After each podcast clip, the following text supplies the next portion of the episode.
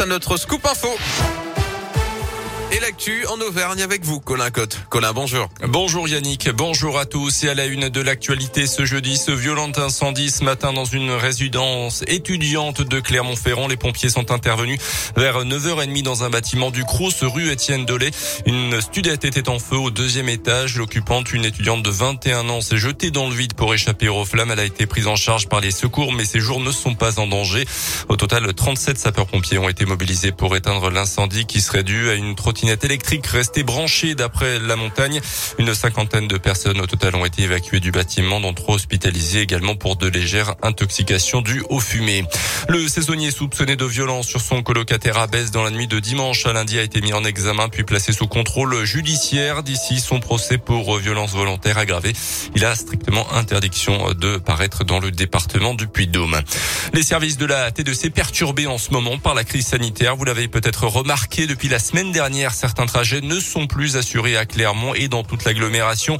Euh, cela ne concerne pas le tram pour le moment, mais 12 lignes de bus sont impactées. Entre les conducteurs malades et ceux qui sont cas contact, les absences se multiplient et il a fallu revoir l'organisation du réseau. Les perturbations devraient durer au moins jusqu'au 14 janvier. On fait le point avec Eric Gauthier, le responsable marketing de la T2C. Au niveau du personnel de conduite, on est euh, autour de 20% d'absentéisme. On a supprimé euh, en semaine 64 courses sur un total de 2000.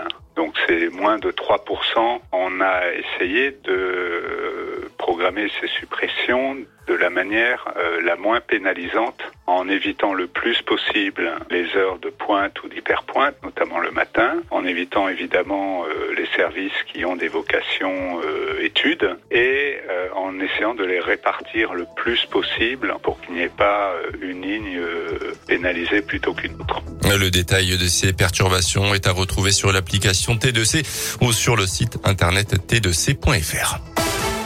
À la une également aujourd'hui des masques chirurgicaux pour tout le personnel enseignant en France d'ici la fin du mois de janvier. C'est ce qu'a promis le Premier ministre ce matin alors que plusieurs pays européens dont l'Allemagne et l'Autriche imposent déjà le masque FFP2 à tout le monde, un masque plus protecteur. Pour l'utilisation de ce dernier, Jean Castex a dit attendre ce matin l'avis du Haut Conseil de la Santé publique. Ce matin, les députés ont enfin adopté en première lecture le projet de loi transformant le pass sanitaire en passe vaccinal, un texte qui doit être examiné par le Sénat dans les prochains jours. Euh, pour une entrée en vigueur toujours prévue pour la mi-janvier, indiqué également ce matin le chef du gouvernement. Le ministre de la Santé a indiqué devant l'Assemblée que 5% des patients hospitalisés en ce moment disposaient de faux passes sanitaires et n'étaient pas vaccinés. Un mot de sport en foot, le match Clermont Foot Strasbourg reporté mi-décembre à cause du brouillard dans ce Montpied euh, sera finalement rejoué. Ça sera le mercredi 19 janvier.